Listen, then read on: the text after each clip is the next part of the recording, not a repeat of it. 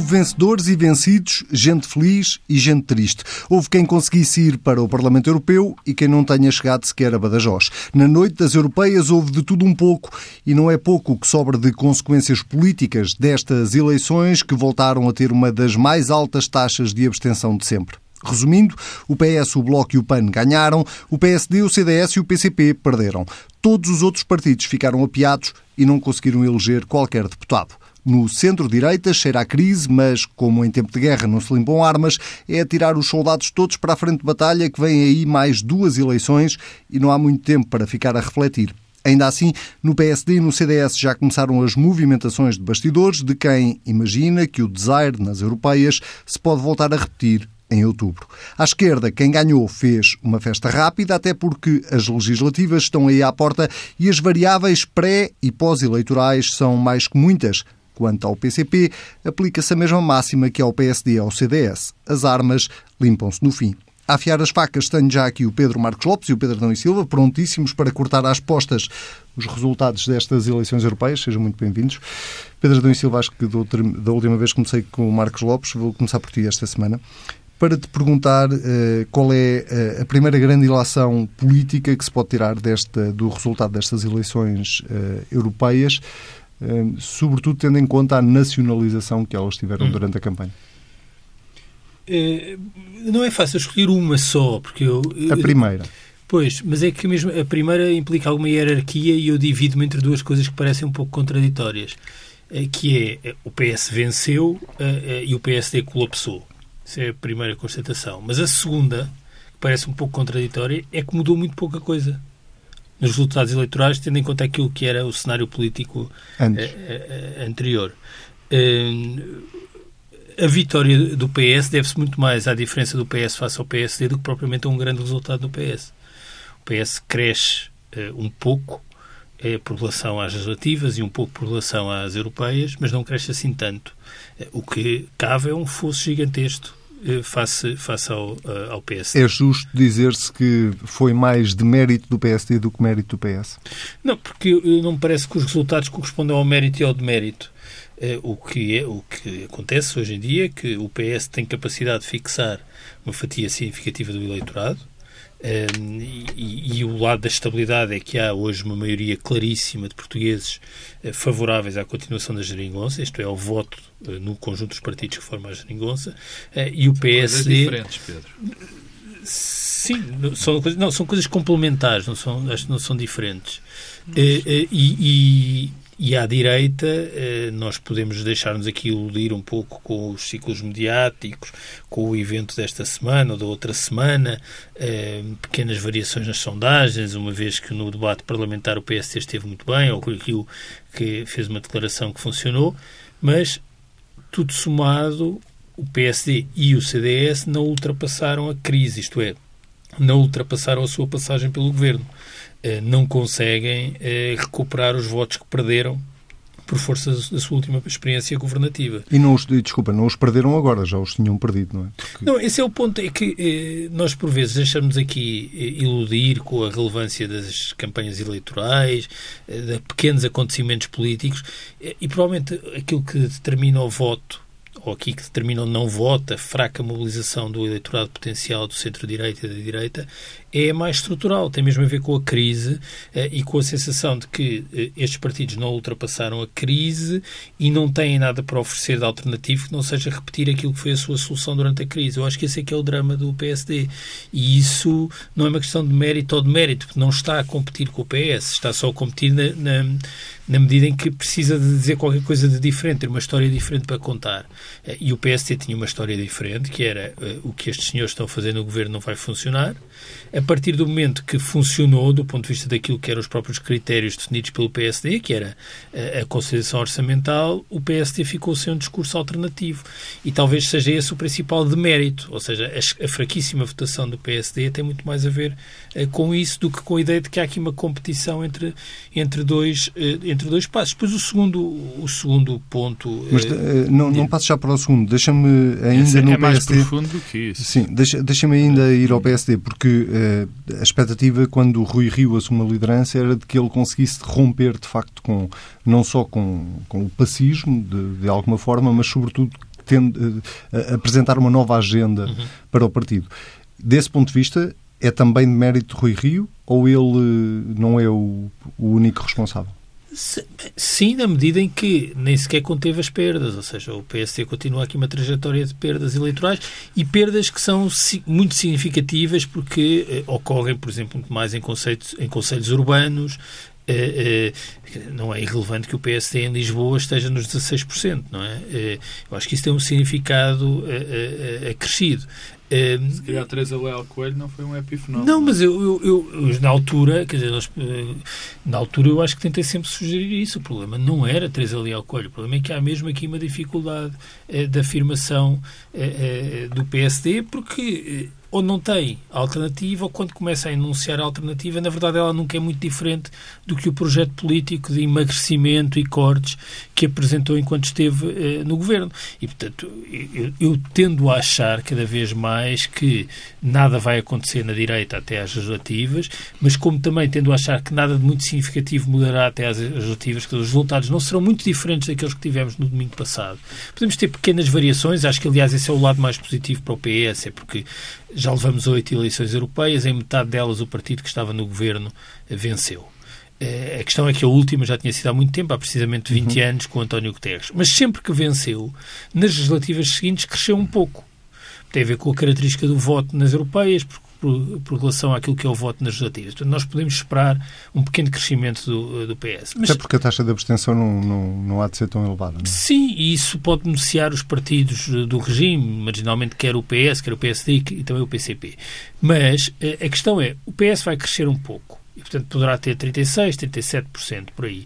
Mas nada de muito significativo eh, se irá alterar. O que me leva a crer que no dia a seguir às legislativas, nós estaremos a ter duas discussões em paralelo. Uma sobre que tipo de solução é que será a seguida para formar um, um governo. O apoio parlamentar, as bases programáticas, etc.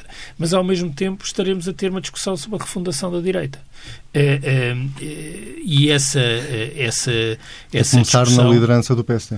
É, é, porque, não, porque se fosse só eh, uma discussão sobre lideranças, era apesar de tudo mais simples e mais parecida com as discussões que normalmente os partidos têm nas noites eleitorais ou nas semanas seguintes quando perdem. Eu, eu parece-me que vamos ter uma, uma, discussão mais profunda sobre a própria refundação uh, da direita, porque tem também implicações no CDS desde logo, porque há uma ilusão que muitas vezes é alimentada e, e, e, é um equívoco, que é a ilusão de que os partidos crescem à custa uns dos outros dentro do mesmo espaço político. Criou-se aqui uma ideia de que o CDS iria ter grandes ganhos à custa de perdas do PSD. Isso não acontece, pode acontecer pontualmente em autárquicas. Criou-se uma ideia, foi o CDS que Foi o CDS que criou. O que joga também contra o CDS, porque o que vai acontecer é que os dois partidos. Nunca aconteceu. O contrário já aconteceu. O PSD roubar muitos certo. votos ao CDS. O CDS certo. roubar aos PSD nunca aconteceu. Na noite das legislativas, por força também da expectativa que a Assunção Cristas eh, eh, eh, criou para si própria, não nos podemos esquecer disso, a discussão vai ser sobre a refundação eh, eh, da direita e não apenas a mudança de, de líderes. Já vais ao teu outro ponto, deixa-me ir ao mesmo ponto aqui com o Pedro Marcos Lopes, a vitória do PS e, sobretudo, a, a derrota do PSD, ou se quisermos ser mais abrangentes, do centro-direita. Que consequências é que isto pode ter para o centro-direita? As consequências diretas, eh, eu acho que as consequências diretas para. Bem, quando falamos, quando falamos no centro-direita, falamos no PSD. E o resto é conversa. É? Porque, como acabamos de dizer, os resultados do centro-direita estão sempre dependentes do PSD.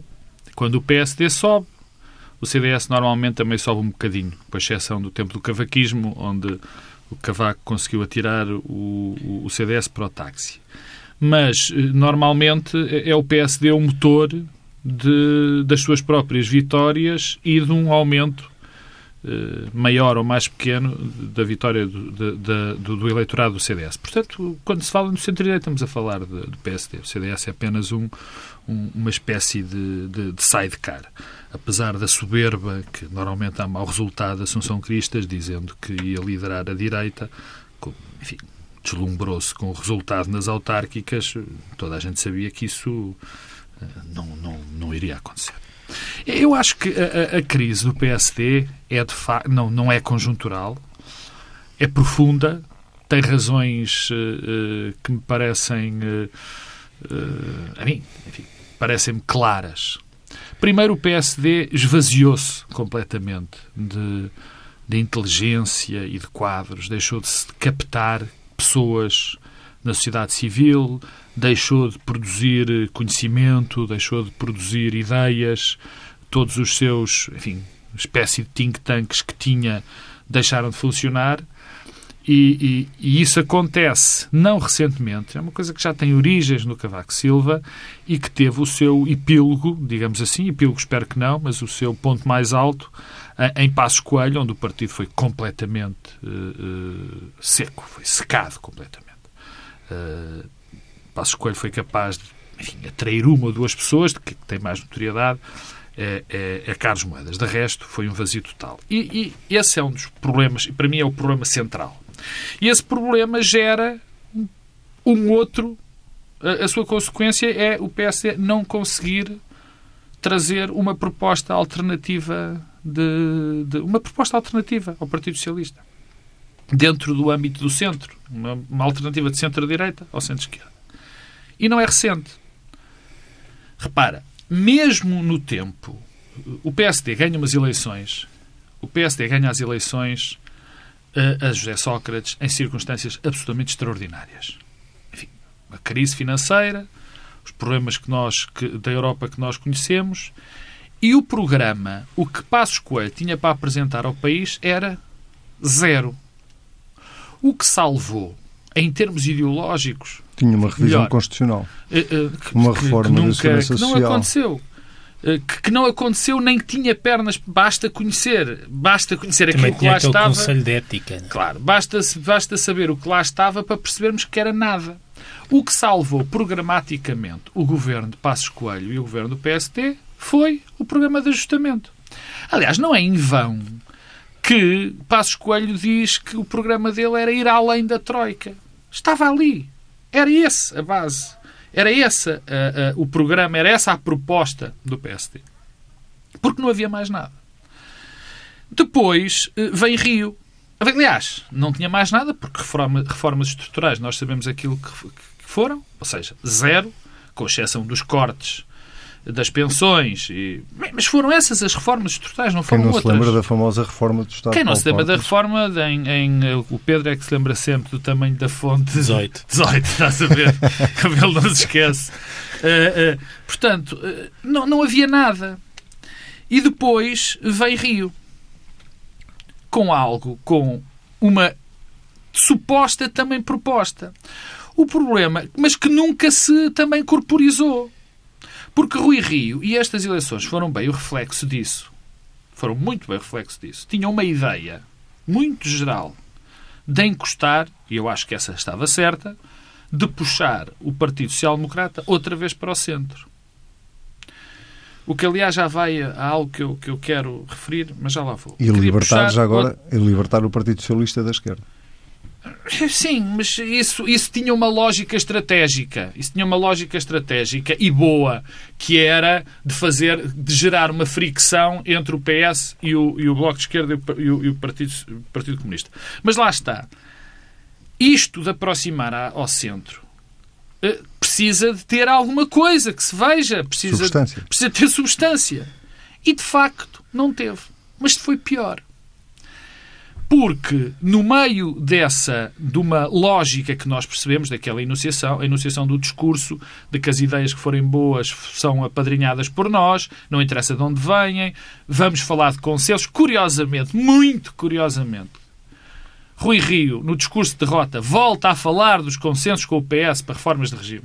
Acho que é melhor todos esquecermos o discurso de Não, mas, é, mas essa parte é interessante. Essa não, parte... Acho que é mesmo a melhor coisa que podemos não. fazer é, é, não, é esquecer. Não acho, não acho nada. Não acho nada. Eu assim, teve partes de facto extraordinariamente negativas, mas eu essa parte achei interessante o regresso, digamos assim. Mas o registro foi tão negativo que tudo o que, o que pudesse ter dito interessante era de tal forma prejudicado. Eu e tu temos, temos o direito, temos o dever de passar para além da forma, para o conteúdo. Não, mas é que ali a forma conta Vá mesmo, lá. não é? Ah, dizer, não... Eu prefiro a forma, eu como ouço muito na rádio, portanto, prefiro. Bom, e, e o que é que acontece? Fez o conteúdo, Rui Rio, Rui Rio teve um problema. É que o primeiro foi não substanciar a proposta. E o segundo foi, não ter suficiente força não teve força suficiente para fazer duas coisas que se me figuravam fundamentais. A primeira era cortar cerce com a herança do troiquismo de Passos Coelho. Ou seja, nós rejeitamos aquela, aquela herança, a nossa proposta para o futuro é esta. O que está para trás está para trás, com incluir as pessoas, incluindo todas as ideias, passar para trás. E a segunda foi, com outra coisa, que não era típica de Rui Rio, daquilo que nós conhecemos, teve medo do grupo parlamentar. Teve medo do grupo parlamentar. Eu não, não tenho medo nenhum de o dizer.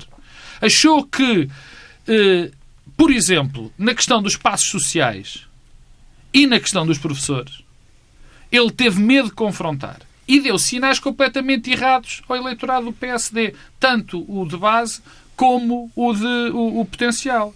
Porque, no fundo, o que ali estava era um político que tinha dito uma coisa e estava a fazer exatamente a outra. Porque ninguém, no seu juízo perfeito, acha que Rui Rio era contra os passos sociais, contra esta medida do governo dos passos sociais, nem contra este dos professores, porque era completamente contra aquilo que ele é, que ele diz que nunca muda. Portanto, isto foram os grandes tiros desta falta de consubstanciação do discurso e estes dois erros absolutamente tremendos que aprofundaram a crise que é estrutural. Mas há aqui um pequeno ponto. Deixa-me só aqui um pequeno ponto. O problema do, do, do, do, PSD e que vai solucionar, eu provavelmente, ou antes ou nas próximas eleições, é o PSD não pode viver. Não pode viver. Melhor, o PSD viveu durante muito tempo, durante a sua história toda, numa. Uh, uh, digamos, numa. numa as, as suas tendências conciliavam-se. E, portanto, aquilo somava. O ex-doutor Miguel Relvas tinha uma frase muito interessante. Nós gostamos de somar. E aquilo tinha lógica. Como é um partido catch-all, sempre foi, conseguia somar as suas várias tendências, os liberais, os, os, os, os mais sociais, os sociais-democratas, os, como diz o, o Sr. Presidente da República, os sociais cristãos, enfim, somava aquela gente toda e a soma das partes tinha significado. O problema é que chegou à altura que isto já não resulta mais. As, as trincheiras que foram cavadas pelo pacismo e por outras coisas atrás já não conseguem unir o partido. Ou seja, neste momento, neste momento, eu estou convencido que esta soma, em vez, esta conjugação das várias tendências, em vez de somar, diminui. Ora bem, qual é a conclusão disto? Tem de haver aquilo que o Adão e Silva chama a refundação da direita. Eu não gosto do termo. Eu acho que tem que haver uma clarificação no PSD. O PSD, de uma vez por todas, tem que decidir se é o partido da Manela Ferreira Leite e do Rui Rio ou é o partido do Durão Barroso e Passos Coelho? Então, mas isso faz Porque não, são, não são conciliáveis. Deixaram de ser conciliáveis. Isso faz numas eleições internas. Pois, provavelmente, mas deixaram de ser conciliáveis. Então, não, mas é que estas eleições internas deviam ter feito aquilo, devia, o que Rui Rio fez, o que Rui Rio, a vitória do Rui Rio, foi o erro dele, de base, foi, de uma vez por todas, clarificar o partido. Nós não contamos com estas pessoas. Nós, eu já eu disse isto aqui logo no princípio. Durante a campanha, o meu caro amigo, prometeu uma limpeza. O meu caro amigo fez, pois, ora, sábias palavras, doutor Anselmo Crespo. Pois prometeu uma. Nada disso aconteceu. Mas pior do que isso não ter acontecido foi ele deixar. Sim, mas ele não podia despachar não, não, o grupo não, não é só Não, não, ele deixou, deixou que ideias deixou que o troiquismo se voltasse a instalar. Mal aparece Passos Coelho e diz aquele discurso troiquista, não é? Ah, lá foi tudo o que se possa dizer antes. Deixa-me perguntar-te muito claramente. Tu achas que o Rui Rio é um líder a prazo neste momento? Bem, a pergunta que se deve. A maneira como se deve responder essa pergunta é. Não vais estamos, responder à política. Todos os líderes a prazo. Não todos os líderes. Não, mas eu, eu respondo. É, é, é. É até ao momento. Eu já disse, deixa-me repetir. O PSD já não consegue tenho pena, porque isso pode provocar um terremoto no nosso sistema partidário que se tem portado tão bem, que tem estado tão instável. Tão estável? Tão estável. Não é instável, estável. Pode provocar. Eu estou convencido que não. Porque se o Rui Rio tiver esse tipo de atitude, acho que depois há um desmembramento em grupúsculos que não vão ter grande significado. Mas pode não acontecer isso. Mas eu acho que não é possível mais conciliar. Quer dizer, não é conciliável não, não podemos conciliar no mesmo partido neste momento. Acho que já não é possível. Uh, uh, uh, o caminho que Passos Coelho anuncia todos os dias. Todos os dias? Não. Quando aparece e o caminho que Rui Rio quer. Já não é suportável. mas de alguma forma, só se começarem a, a, nascer novos partidos quase todos os meses, amigo, como aconteceu com a Aliança. Mas, é? desculpa, o outro dia, outro dia o Pedro Adão e Silva, de uma maneira Uh, enfim, como só ele consegue fazer maldades com aquele ar seríssimo, dizia: Bom, houve dois cismas no, Partido Social Democrata, dizendo que um era o Santana Lopes e o outro era o André Ventura. São dois dissidentes do PSD? Está tá bem, mas uma coisa é: o cisma é diferente. Cisão, foi o que eu disse. Não, Bom, não, tu disseste cisma. Cisão. cisão. Pedro Adão e Silva, vamos então à outra metade uh, da leitura destas uh, europeias. Um, o crescimento do PAN, que uhum. se antecipa que, que possa voltar a acontecer nas eh, próximas legislativas. O que é que isso nos diz sobre, sobre o sistema partidário em Portugal neste momento? Hum. Bem, confirma alguns sintomas de que, apesar da, da, da estabilidade e da grande aparência de estabilidade, eh, o nosso sistema está também eh, com alguns dos sintomas eh, que têm acontecido em toda a Europa do Sul, em particular. Que as pessoas andarem à procura de Repara, de algo em que se refugiem? É assim, eh, a lógica típica do voto nas democracias europeias é a, recompensa e a punição, isto é, a economia vai num determinado sentido, isso recompensa o partido que está no governo e pune eh, comparativamente o partido, o maior partido da oposição que alterna no poder e, e as, as coisas invertem-se quando a economia muda, isto com algumas subtilezas. Eh, ora, o que é que nós temos? Eh, os partidos do Bloco Central, o PS e o PSD, há 20 anos tinham 75% dos votos europeias, agora têm 55%. Portanto, há aqui 20% eh, de eleitores que foram para outra parte. Esse outro lugar é relativamente aberto e incerto. É, uma parte vai para, a abstenção, outra parte são votos brancos e nulos que têm crescido muito e outros são todas as novas realidades partidárias que têm eh, eh, nascido. Surgi, nascido. Entre elas, eh, o PAN, ao mesmo tempo que há aqui uma recomposição das clivagens sociais que se traduzem, traduzem também em clivagens eh, políticas. Eh, há um eleitorado mais jovem, mais urbano, também mais exigente, eh, que já não vota literalmente com a carteira, isto é, que já tem outro tipo de exigência em relação ao voto e ao sistema partidário que faz com que eh, não se posicione apenas por força da apreciação que faz do comportamento da economia e também daquilo que é a realidade económica eh, objetiva e subjetiva. E tu achas que o PAN é um uma espécie de epifenómeno ou está para ficar? Não, o pano não é uma moda porque corresponde também à materialização, em parte, desta transformação. Eh, eh, por um lado, isso é há muito tempo evidente que há na sociedade portuguesa o espaço para o surgimento eh, de um partido ecologista que ultrapassa as clivagens tradicionais esquerda-direita. Que não é o caso. E, e o PAN preenche em parte esse vazio, mesmo que não o seja. Mas a verdade é que corresponde a essa necessidade funcional do sistema. Quer dizer, está... Mas isso mais cedo ou mais tarde não vem à tona? Bom, então isso... Quando tu dizes sobre... mesmo que não Sim. o seja. Uh, eu não, sei, eu não, sei, o que é que vai acontecer, mas há, há, há, um conjunto de coisas que já podemos dizer. Bem, a primeira é que, eh, se olharmos para estes três anos e meio de participação do PAN no Parlamento, essa ideia de que o maior escrutínio uh, e a visibilidade iriam traduzir-se em recuos eleitorais não é verdade. Pelo contrário, traduz-se em crescimento e, portanto, eu não sei se o PAN não fará daqui para a frente aquilo que fez na frente parlamentar nestes três anos e meio uh, e que é, na verdade, beneficiar da exposição.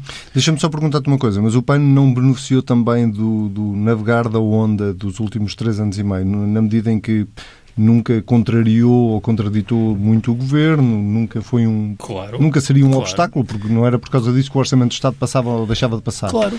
Mas na maior parte dos casos ou se absteve ou votou a favor. Uh, isso não foi também não não beneficiou o PAN. Claro que beneficiou e vai continuar a beneficiar. Ah, eh, da, da, mesma forma, da mesma forma que até a inserção num grupo parlamentar europeu, onde estão um conjunto de partidos que já têm anos, que têm uma experiência política, uma prática política diferente, também tem posições programáticas mais sólidas. Isso vai ajudar o PAN se o PAN souber utilizar esse, esse, esse auxílio. É, é, e provavelmente a grande questão é saber se o PAN eh, vai tornar visível eh, o partido ridículo que em parte é, ou se pelo contrário vai ultrapassar esse lado e tornar-se num partido verde à imagem de outros europeus. Eu não sei. Eh, mas que pode fazê-lo e que tem recursos para, para o fazer, parece mais ou menos óbvio.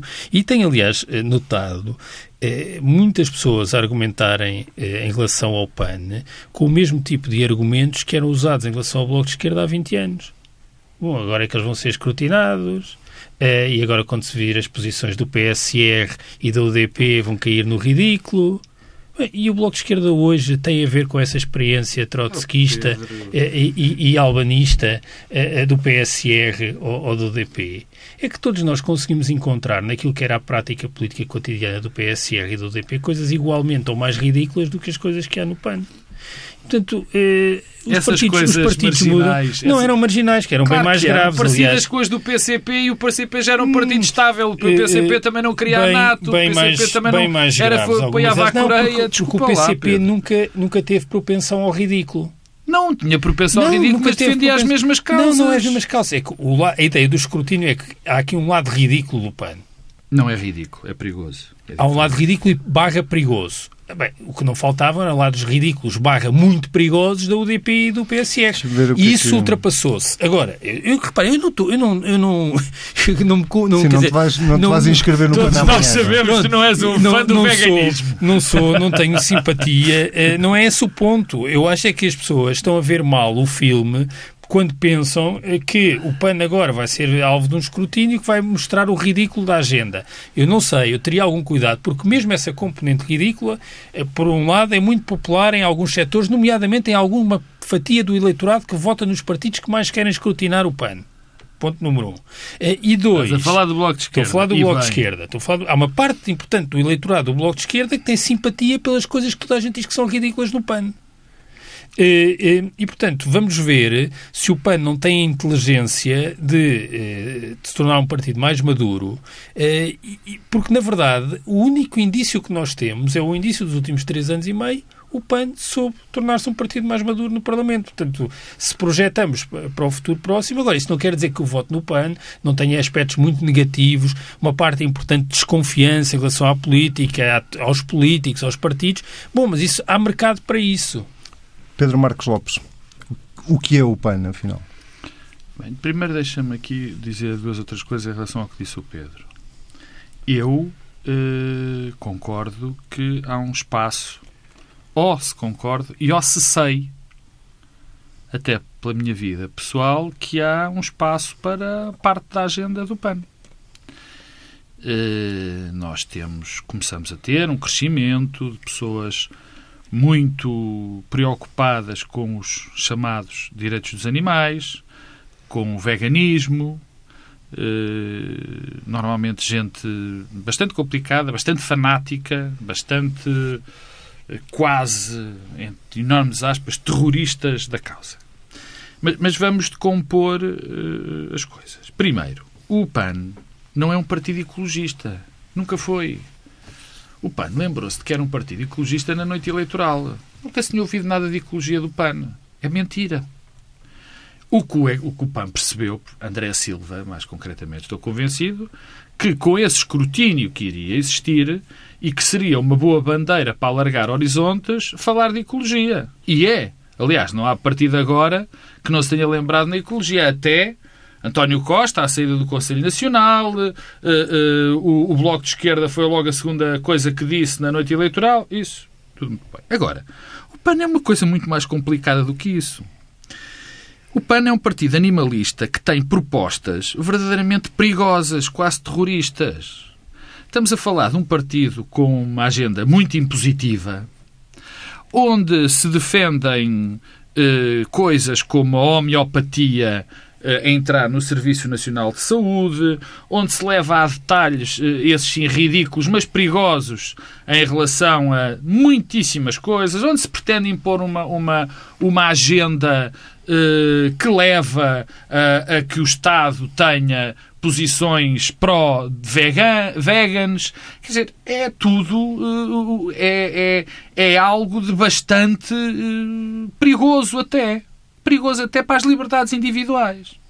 Agora, o Pedro diz e diz: bom, mas será que isso é suficiente para que o facto de serem escrutinados e de cada vez mais pessoas perceberem o que é que é o PAN Uh, uh, vai deixar que vai fazer com que as pessoas deixem de votar no PAN. Ah, eu sei. Eu há uma parte provavelmente importante, que não vai deixar de o fazer. Porque há um conjunto de, de causas para mim são muito estranhas, mas que existem, que estão na comunidade, que têm ali o seu espelho. Os, os, fanáticos dos animais, as pessoas que vivem para acabar com as touradas, uh, a solidão que, que, se instalou na nossa comunidade, onde os animais passam a ser tão importantes ou mais que as pessoas, isso vai, vai lhes dar eleitorado. Agora, outra coisa é nós credibilizarmos e acharmos que o PAN é uma coisa normal numa democracia e num sistema como o nosso. Não é. É uma anomalia, é uma anormalidade inevitável. É verdade que é. Mas é uma anormalidade. Repare, os partidos de causas, como é o PAN, são extraordinariamente perigosos para uma democracia, para um parlamentarismo. São.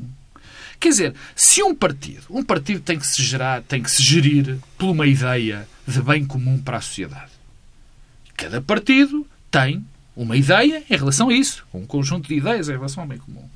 O PAN tem como ideia essencial, primordial e que do qual faz depender todas as suas ideias, a defesa do direito dos animais. No limite, o que nós poderíamos ter no Parlamento era 35 partidos de microcausas. Os que defendem os direitos dos reformados, os que defendem os direitos dos animais, os dos que defendem os direitos das pessoas que só têm um olho, levando ao ridículo. Quer dizer, isso é, é mesmo levar ao ridículo. Não, mas é, do, do olho é, eu, do olho é, do olho é. Nós já tivemos não. o Partido dos Reformados. Nós já Sim. tivemos o Partido dos Reformados, eu lembro-me disso. Agora, não é verdade, quer dizer, a questão que se levanta não é levar ao ridículo. Eu não acho que leva ao ridículo. Um partido com uma microcausa é uma anomalia, não, Deus. Primeiro, não, eh, quer dizer... Não, não, é um partido uma microcausa? Não, não me parece que seja. É, Desculpa! E, e, essa, e, essa, leitura não faz sentido sequer para uh, olhar para o conjunto dos partidos nas democracias ocidentais, porque o PCP é um partido de classe também. Ou seja, não é um partido que representa os interesses de todos. Oh, Pedro. Os partidos trabalhistas sociais-democratas são Pedro. partidos que defendem os interesses de uma parte. Pedro. Na sua Pedro, origem. E, a... Não, não, e vou acrescentar, e os partidos verdes são partidos que têm uma visão sobre o que deve ser o desenvolvimento da sociedade a partir da questão oh Pedro, do desenvolvimento sustentável. Lá, e a partir dos animais? Mas é que o, o, o equívoco é esse. É, é, dizer que o PAN é apenas o partido dos animais. Desculpa. É...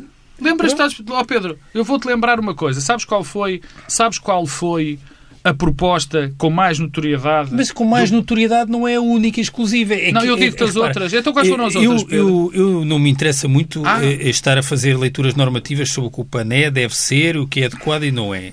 Eu só acho é que se quem quer eh, diminuir a relevância do PAN eh, vai tentar esse caminho de ridicularizar e acantonar o PAN, vai ter uma surpresa ainda maior do que o desculpa passado. lá, desculpa lá, desculpa. Eu não estou a ridicularizar, eu estou a dizer o que o PAN é. do olho, sim, Quer dizer, não, não, desculpa, eu estou a dizer que o PAN eu não estou a ridicularizar. Até disse, comecei por dizer que eu estou convencido que vai ter um bom resultado eleitoral. Agora é bom que as pessoas saibam o que ali é. E desculpa, Pedro, confundir o que é a, a imagem que se quer para o bem comum sobre, do, uh, baseado nos direitos dos animais e sabendo que a proposta que eu me lembro e que a maior parte das pessoas que se lembram do PAN no Parlamento foi a questão dos animais no circo, e se algum de vocês se lembrar de outra proposta que tenha vindo do PAN com algum significado para o resto, para a comunidade em geral, que me diga. Não, lembro sobretudo dizer, que os convencer temas... social, uma pessoa que defende a social-democracia ou uma ideia de comunismo sobretudo... dos direitos dos animais, Pedro, isso é que é ridicularizar. sobretudo que André Silva, sobretudo nos debates quinzenais, levantou várias questões que iam muito para além do. Não é para além, não tinham a ver com isto. E desculpa, não, aquilo que foram as exigências nas discussões orçamentais, eu agora não tenho isso aqui presente, mas tenho memória disso,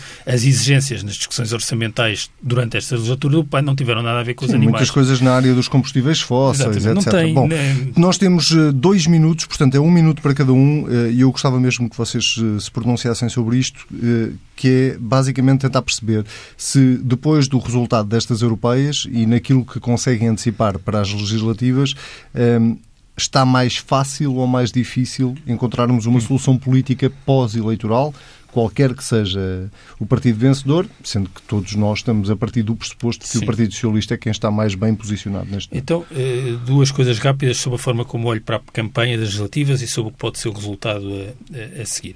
Sobre a campanha, porque nós acabamos por não dizer nada disso, há uma consequência, a meu ver, importante destas europeias, eh, é que a campanha das legislativas tenderá a ser uma campanha mais em torno de opções programáticas. A cartada que foi jogada, nomeadamente pela direita, por Rangel e por Nuno Melo, do 25 de novembro, de José Sócrates, Venezuela, muita Venezuela. saiu totalmente. Está provado que não funcionou. Não funcionou. E, portanto, o desafio que se coloca ao CDS e ao PSD é irem a jogo com alternativas nas políticas. E isso acho que é uma coisa que todos devemos saudar. A campanha será melhor, mais relevante, as escolhas mais uh, fundadas, se as pessoas perceberem o que é que cada partido segunda defende coisa. sobre cada, uh, sobre cada área. Isso é uma coisa uh, positiva. A segunda coisa tem a ver com alguma transformação das clivagens que explica também a emergência de partidos tipo o PAN e que ajuda a explicar também o recuo do PCP. É, é, muito tentador dizer bom, o PCP está a ser penalizado por causa da participação na geringonça. Eu, olhando até para a geografia do voto e onde o PCP perde, eu começo a achar que não. Mas é essa a leitura do próprio PCP. É verdade, mas eu, é porque essa leitura é menos má. É, é, o, o, problema do PCP começa a ser mesmo é, a substituição geracional. Quer dizer, o PCP é, está a perder completamente é, o apoio, é, mesmo no eleitorado de esquerda mais jovem, isso é visível. Se olharmos para o Seixal, para o Louros, dois conselhos que são geridos por autarcas do PCP muito populares, ou seja, no sentido em que tenderão porque a expectativa é que vençam as eleições. O PCP tem resultados muito maus nesses conselhos também, eh, e isto cruzado com a ideia que eu acho que é verdadeira, que é eh, quem vota no PCP, no Bloco de Esquerda ou no PS deseja que na próxima legislatura os partidos se voltem a entender, faz com que a margem de manobra para o PCP seja muito curta. O PCP não pode romper com a geringonça sob pena de perder ainda os poucos votos que tem, mas ficando na geringonça continuará, eh, no mínimo, a conter perdas. Isto tem a ver com o que é que pode acontecer a seguir às eleições. Eu acho que, eh, mais uma vez, ficou demonstrado que eh, os eleitorados não permitirão que os partidos não se entendam. Pedro Marcos Lopes. Deixa-me só dar uma nota em relação ao, ao eleitorado do PCP. Foi, é, é muito curioso que, do facto de terem perdido, o PCP também ter perdido votos não só em, em, em conselhos importantes como o Seixal e, a, e, e Lourdes, onde muito, com muita população, mas em conselhos uh, do Alentejo, onde tradicionalmente as votações eram maciças no, no, Partido Comunista Português e fuga de votos para partidos antissistema. Uh, é, é, não, eu não penso que isso configura uma tendência, mas pelo menos pôs-me a pensar que o partido do, do, do Ventura tenha tido bons resultados em alguns uh, conselhos, eh, tipicamente do Partido Comunista Português. Espero que não esteja... Também tipicamente mais conservadores, não é? Espero que não estejamos Também perante não sabemos uma... se são pessoas que votaram exatamente, passaram exatamente, não sei, é por, é por isso que eu digo que, é por isso que eu não, é por isso que eu não digo, é por isso que eu digo que não é uma tendência, Deus queira que não esteja ali uma espécie de há mais possibilidades, francês frente nacional. Há mais possibilidades de geringonças eh, depois das legislativas? Não, isto, Mesmo muito rápido. Isto é chover um bocadinho no molhado, dizer que depende muito do que foram os, do, do que forem os resultados Pô, um dos três. Não, não, não, não, não, dos três, dos três partidos, mas Há aqui um dado que me parece importante, isto é, tem a ver com o Partido Comunista Português. Eu tenho poucas dúvidas que se o Partido Comunista, se a geringonça não depender do partido, uma possível geringonça não depender do Partido Comunista Português, para ser feita, o Partido Comunista Português não entra. Não entra. Eu percebo este problema de ficar, de, de que é preço por ter cão e preço por não ter, mas acho que a atitude que o PCP vai ter é de não entrar. Mas não é só o PCP. Eu acho que o Bloco de Esquerda também vai ter muitas dificuldades em entrar para um tipo de solução parecida como esta. Aliás, eu acho que essa solução não vai acontecer, mas o futuro nos dirá. Muito bem. Pedro Marcos Lopes, Pedro Adão e Silva, nós voltamos a ver-nos na próxima semana. Quanto a si, já sabe, se quiser voltar a ouvir o programa Bloco Central desta semana, basta ir a tsf.pt. Se quiser comentar, basta usar o hashtag TSF Bloco Central. A edição desta semana teve o acompanhamento técnico do Miguel Silva. Nós estamos de regresso daqui a uma semana.